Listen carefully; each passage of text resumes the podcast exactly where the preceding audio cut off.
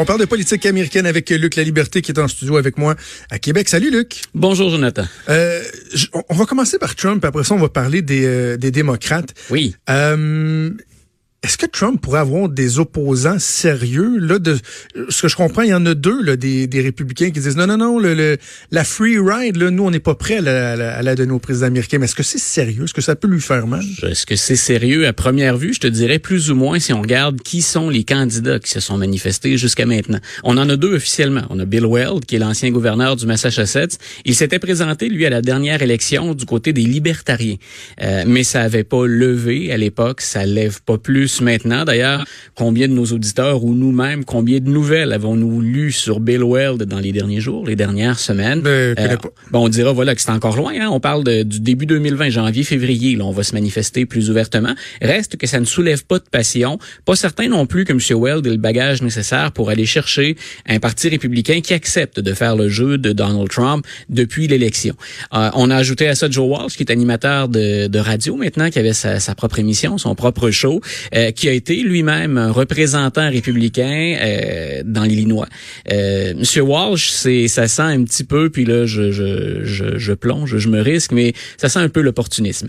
On sent ah. on sent qu'il y a certains républicains qui voient des indicateurs de plus en plus nombreux. C'est loin d'être joué, l'élection est dans 14 mois, mais qui voient des indicateurs d'une chute ou de certains dérapages de Donald Trump dans les sondages, surtout dans les sondages autour des États pivots, les fameux États qu'on appelait le firewall ou le pare-feu démocrate, qu'on pensait jamais perdre et ce qu'Hillary Clinton avait un brin négligé dans ses nombreux mm. déplacements. Donc, ce Walsh, lui, ben, dit, un peu comme Anthony Scaramucci, nos auditeurs se souviennent peut-être de Mooch. il se fait-tu varloper par le président, lui, pareil, hein? le président l'avait engagé quand même. Je sais qu'il a fait 11 jours. Ah, mais, quand je parle d'opportunisme, ce serait vrai, puis on reviendra à M. Walsh, c'est vrai aussi pour Anthony Scaramucci. Il, il a déjà parlé de l'âme de M. Trump très, très positivement, euh, avant maintenant de se tourner pour dire, écoute, que c'est probablement la pire personne qu'il ait eu à, à croiser dans sa vie. Même chose pour M. Trump. On va le chercher comme directeur des communications. On se souviendra d'ailleurs qu'il a développé une nouvelle unité de temps qu'on appelle un mooch maintenant en politique. Donc, si t'es là pendant huit jours, t'es là le temps d'un mooch. Alors, il n'avait pas été porte-parole de la Maison-Blanche très, très longtemps. Mais donc, on sent qu'il y a un brin d'opportunisme. On sent que les indicateurs du côté républicain sont pas particulièrement euh, favorables. Euh, il y a même, je voyais, je pense que c'est le site Politico hier qui disait, écoutez, il y a un nombre assez impressionnant de républicains qui déjà ont décidé de ne pas se présenter en 2020. Si certains invoquent des raisons personnelles, ça c'est tout à fait correct. On le voit à tous les niveaux en politique, puis dans, dans, dans, dans toutes les formations, dans tous les pays. Et on a des enfants, on a une santé à préserver, on a X raisons de ne pas continuer à faire de la politique qui est un métier ou une fonction particulièrement exigeante. Mais là, le nombre est assez impressionnant. Et ce qu'on sent de plus en plus, c'est qu'il y a un malaise autour de Donald Trump. Et on a de la difficulté aussi à bien jauger sur le terrain l'évolution démographique. C'est-à-dire qu'on le sait, le Parti républicain favorise essentiellement un électorat qui est blanc, plus conservateurs, des Blancs qui ont 40, 50, 60 ans. Donc, quand on est dans une circonscription où la démographie va pas en ce sens-là, qu'on a plus de minorités, plus de jeunes, plus de femmes, ben peut-être qu'on sent que notre siège est éjectable de plus en plus. Donc tout ça pour dire, il y a, il y a ce malaise. Pour moi, ce que représente la candidature de Joe Walsh, c'est un peu ça, une forme d'opportunisme. Serait... Opportuniste pour l'autre élection d'après ou pour la suite des choses ou? Oui, moi je dirais plus pour la suite des choses. je vois, je vois pas M. Walsh. D'ailleurs, M. Walsh, c'est un ancien partisan de M. Trump et c'est ah quelqu'un qui était très très près de ce qu'on appelle le Tea Party, qui existe toujours, qu'on a rebaptisé un peu avec le temps. Mais cette mouvance-là, elle est toujours présente. Et M. Walsh, écoutez, moi, j'ai cessé de suivre Donald Trump le jour où, dans une conférence de presse, finalement, il a refusé, refusé de pointer du doigt Vladimir Poutine pour l'ingérence russe, préférant finalement la hmm. parole de M. Poutine à celle de ses services de renseignement. Mais donc, Joe Walsh n'hésitait pas à pointer Barack Obama comme étant un musulman, puis... Ah, bien sûr que non.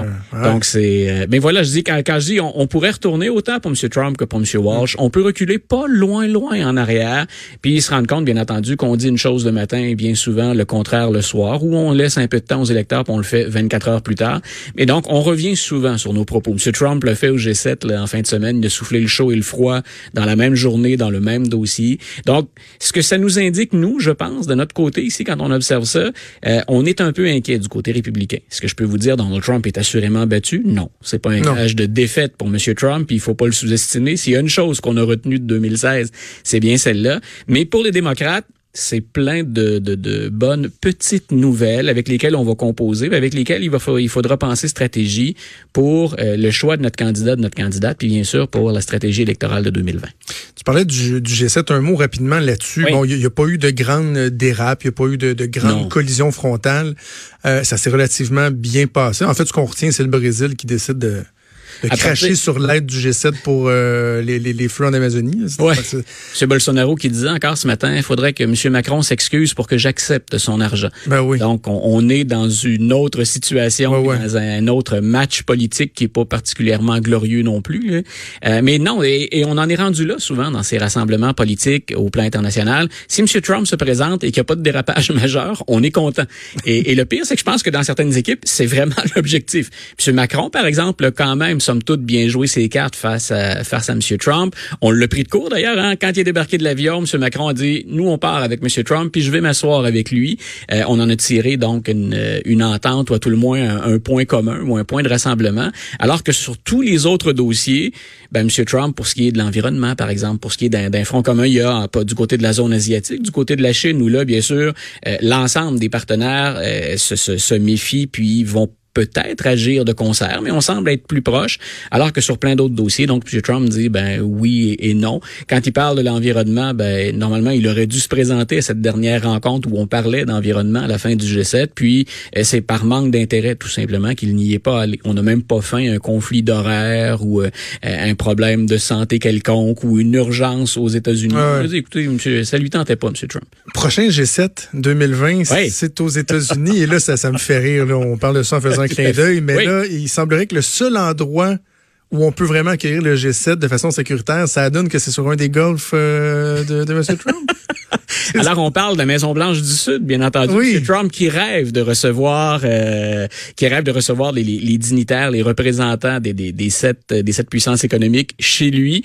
Euh, ben, ça serait à Mar-a-Lago, c'est? Ou euh, au Doral, je pense. OK. C'est une des propriétés de Donald Trump. C'est, écoute, il y a, y a, pas, il y a pas tout faux quand M. Trump dit ça. Ce qu'on regarde, bien entendu, tout le temps, nous, c'est la possibilité de conflit d'intérêts. Donc, et, et, et c'est très clair et ça suit l'administration constamment. Ivanka, Jared et les autres continuent à mener les affaires de la famille ou à négocier des ententes qui sont pas nécessairement celles du gouvernement américain pendant que M. Trump, le patriarche de la famille, est au pouvoir. Euh, quand il parle de sécurité, il n'a pas tout à fait tort. C'est que chaque fois que le président sort, Mar-a-Lago, par exemple, c'est un des endroits les plus sécurisés sur la planète. Puis on, a, mentionné à de nombreuses reprises ce que ça coûte d'avoir M. Trump au pouvoir parce que ben il y a plusieurs effectivement propriétés. Il se déplace d'une propriété à l'autre. Les équipes d'agents secrets puis de préparation de terrain, là, écoute, d'agents de, de, protection, les, les, équipes sont nombreuses, constamment euh, en alerte. Donc, est-ce que ce serait particulièrement compliqué de sécuriser le site? On déplace déjà des équipes qui sont impressionnantes pour protéger M. Trump. c'est pas fou. Le, le, raisonnement est loin. Euh, C'est-à-dire que voilà, mais, mais, sinon, est-ce qu'un président américain peut dire, écoutez, ben moi, je, je vais faire fructifier mes affaires, je vous reçois finalement chez moi, mais chez moi à titre personnel également. C'est là où ça devient toujours très embêtant. C'est la même histoire que le fameux hôtel Trump à Washington, quand on dit, ben, écoutez, si on a des dirigeants de l'Arabie saoudite ou une équipe de, diplomates de l'Arabie saoudite qui débarquent à Washington et qui bloquent des centaines de chambres d'un coup, euh, ben, ils ont le droit de faire ça. Mais en même temps, dans les poches de qui vont ces, ces, précieux dollars qu'on dépense avant d'aller rencontrer le président, dans les poches du même président, il y a, y a, un malaise assurément. Puis au-delà de Donald Trump, éventuellement, il va falloir se pencher là-dessus. Euh, est-ce qu'on peut permettre au président de jouer à la fois sur ses avantages personnels, ses avantages financiers, et de, de représenter les États-Unis d'Amérique en même temps? Mais on se rend compte qu'il y a une faille, il y a un vide quelque part. Les tribunaux ont pas fini de trancher. Parfois, on va en faveur de M. Trump, parfois on s'oppose ou on émet des réserves il y a assurément un, vide quelque part qu'il va falloir combler, puis que les prédécesseurs évitaient, eux, de, de, de combler eux-mêmes. Donc, on se retenait, où on avait une certaine modération. En même temps, personne, et ça c'est objectif, personne n'avait la, la, richesse ou le nombre de propriétés de M. Trump. Ouais, c'est ça. Mais il faudrait pas non plus freiner des gens qui réussissent très, très bien dans la Non, voilà. Et, et, M. Trump, on peut le critiquer pour d'autres choses, mais écoute, il est milliardaire. Est-ce que c'est ah mal d'être milliardaire dans la vie? On va pas empêcher quelqu'un. On peut dire, on peut dire le fait que ça prend maintenant un milliardaire à la Maison Blanche, c'est pas favorable au jeu démocratique américain parce que ça exclut les gens qui n'ont pas de fortune. Mais en même temps, ce serait pas plus correct de dire non, non, un milliardaire ne peut pas et un gestionnaire d'entreprise ne peut pas être président. Parle-moi de Joe Biden. Parlons des démocrates un peu. On a l'impression que tous les sondages se suivent et se ressemblent ou à peu près, là, à part certaines variations qu'il y a eu. Mais là, euh, Joe Biden, selon un, sondage, ne serait plus premier. Écoute, on serait au coude à coude, mais les, chiffres du sondage sont intéressants. Il est troisième, mais troisième à un point, deux points de pourcentage d'Elizabeth Warren et Bernie Sanders. Mais c'est le premier sondage dans lequel il n'est pas clairement premier. Donc ça, c'est intéressant. Puis j'ai envie de, de, faire un lien entre deux nouvelles qui sont euh, qui sont parues hier. Donc ce sondage qui est l'université Monmouth, une maison de sondage qui, qui est réputée, reconnue, dont on utilise souvent euh, les, les, les, prévisions politiques comme ça ou les projections. Donc, M. Biden qui, qui a une compétition qui est féroce. Et pour le parti qui souhaite éventuellement faire une campagne un peu plus au centre pour regagner les États pivots, les deux candidats qui dépassent ou qui rejoignent Joe Biden, là, si, si on joue sur la marge d'erreur, on est, je le disais, au coude à coude, les deux candidats sont beaucoup plus à gauche, beaucoup plus progressistes. Mm -hmm. Dont M. Sanders, dont on doute bien entendu souvent de la capacité à jouer en équipe, l'équipe étant le Parti démocrate. Dans la dernière campagne, M. Sanders a hésité, puis il le fait du bout des lèvres à rejoindre Hillary Clinton, puis appuyer sa candidature et, sa campagne. Et l'autre nouvelle que je voulais jumeler à celle du sondage, euh, ben, c'est qu'Elizabeth Warren, euh, selon plusieurs sources, et pas, pas une seule, a des entretiens régulièrement avec les dirigeants du parti. Et je viens juste de dire, les dirigeants du parti, eux, ils se disent, si on a Joe Biden, ça fait le travail. On va obtenir okay. nos résultats parce qu'on veut le Wisconsin, on veut le Michigan, on veut la Pennsylvanie. Si on a ça, on a un président démocrate en 2020. Et là, Elizabeth Warren dit, attendez un peu, c'est vrai que je suis plus progressiste et c'est vrai qu'officiellement, j'ai souvent appuyé Bernie Sanders. Mais n'oubliez pas que j'ai ramassé beaucoup d'argent avec ma campagne en 2016 et cet argent-là, je l'ai utilisé pour supporter, pour financer les campagnes électorales de plein de démocrates à l'échelle du pays. Et elle a raison quand elle dit ça. Donc, elle montre, je suis capable de jouer en équipe. De rassembler. De rassembler. Et elle leur dit aussi, écoutez, Bernie Sanders, lui, il propose une révolution. Et ça, ça peut vous effrayer. Et ça peut faire peur à certains électeurs. Ce qu'elle propose, ni plus ni moins, et là, le terme est de moi, c'est une évolution. Elle propose de nouvelles idées, mais elle dit l'idée, c'est pas de jeter le système par terre. M. Trump et M. Sanders, ils ont connu du succès en 2016, entre autres parce que là-dessus, ils se rejoignaient. Le système fonctionne pas. L'ensemble du système. Votez pour moi.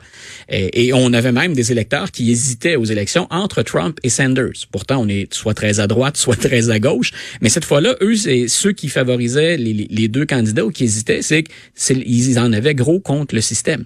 Alors cette fois-ci, Mme Sanders dit non. Je saurais jouer en équipe. Je l'ai montré que je peux jouer en équipe. Je me suis rangé derrière Hillary et j'ai financé des candidatures et des campagnes. Et n'oubliez pas que ben, je suis pas une révolutionnaire. Pas au sens, en tout cas, où Bernie Sanders l'avance. Sent qu'on va avoir une course finalement, une course qui pourrait être euh, qui va être très très très intéressante. Et, et, ce serait intéressant, je te laisse là-dessus, ça va être intéressant entre autres de bien se, se pousser dans le respect, mais ah oui. mais de, de un peu comme Hillary Clinton l'avait fait avec Barack Obama dans la fameuse campagne, je m'étais dit si Barack Obama survit à la machine Clinton, il ne peut qu'être plus fort face à John McCain. Mm. Peu importe qui va sortir de là, Mme Sanders, M. Biden, on a intérêt à les, à les brasser, à les pousser un peu parce que M. Trump lui ne les ménagera pas. Luc, toujours un plaisir, on se reparle jeudi. Super, bonne journée. Merci, c'était Luc La Liberté.